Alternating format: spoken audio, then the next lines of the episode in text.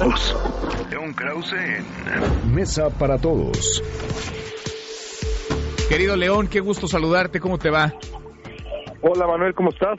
Bien, a todo dar, muchas gracias. León, pues eh, ya de este lado de la frontera hemos hecho lo que nos tocaba. Falta, vaya, el formalismo de aprobarlo, pero todas las fuerzas políticas se han manifestado en la misma ruta. La reforma laboral era uno de esos de esas llaves que abrían la puerta para el Tratado México, Estados Unidos y Canadá, pero pues parece que del otro lado de la frontera en Estados Unidos hay un poco de problemas, hay algunas broncas para que el Congreso pueda ratificar este nuevo tratado, este nuevo acuerdo comercial.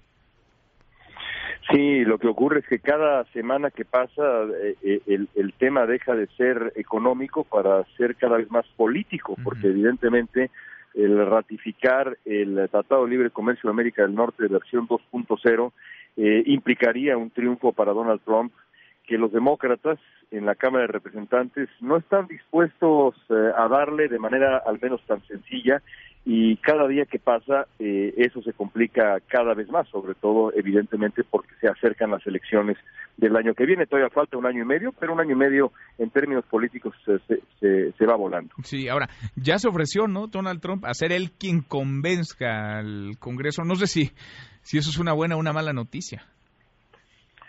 Pues eh, yo, yo te puedo asegurar que la, su capacidad de negociación con eh, el liderazgo demócrata en la Cámara de Representantes es, es nulo. Mm. Eh, Nancy Pelosi eh, opera en su propio carril y ha dejado muy claro cuáles son, eh, digamos, las exigencias que, por cierto, también existen del otro lado. Los republicanos en el Senado, el senador Chuck Grassley de Iowa, que es eh, un hombre de, de, suma importancia en el Senado, también ha dicho que, por supuesto, ve con buenos ojos la renegociación del tratado, pero que hay que eliminar ya los eh, aranceles al aluminio y al acero que están haciendo daño. En fin, la negociación no es tan sencilla para Donald Trump ni en la Cámara de Representantes, ni siquiera en el Senado, en donde gobierna su propio partido. Ahora, pero meterle mano, León, al al acuerdo, ponerle algún tipo de candado. ¿Lo ves viable? Porque eso implicaría pues que vamos otra vez para atrás, ¿no? Que se tendrán que sentar los tres países y ver si lo que ya cambió un Congreso, en este caso el norteamericano,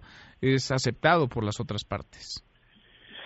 Yo creo que al, fin, al final de cuentas, eh, sin, sin, ser, y, y, hay que aclararlo con, eh, de, manera prístina, eh, sin ser ni de lejos un experto en temas comerciales, eh, creo que a, final de cuentas esto se reduce a un asunto meramente político, sobre todo después de lo que ha ocurrido en México, las respuestas que ha habido también en Canadá, que han sido positivas a las preocupaciones de los demócratas en la Cámara de Representantes en materia laboral creo que esto se reduce eh, a, un asunto a un asunto político. Por supuesto, ese asunto político podría luego traducirse en uh, una lista de exigencias aún más larga y más complicada que parte del Congreso y que ponga en duda, digamos, el acuerdo.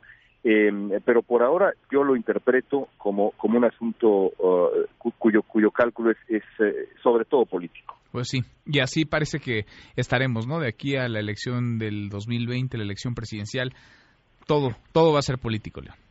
Y lo, lo, que te decía yo es que no es cualquier triunfo eh, la renegociación del Tratado de Libre Comercio de América del Norte, al menos para Donald Trump, uh -huh. y por eso es que pues los demócratas están pensando los dos veces antes de eh, eh, regalarle algo que va a utilizar en campaña una y otra vez eh, en los próximos meses. Pues sí, no una, es cualquier cálculo. Una medallita que se va a querer colgar, dirá que fue él, él solo además. León, un abrazo, gracias como siempre.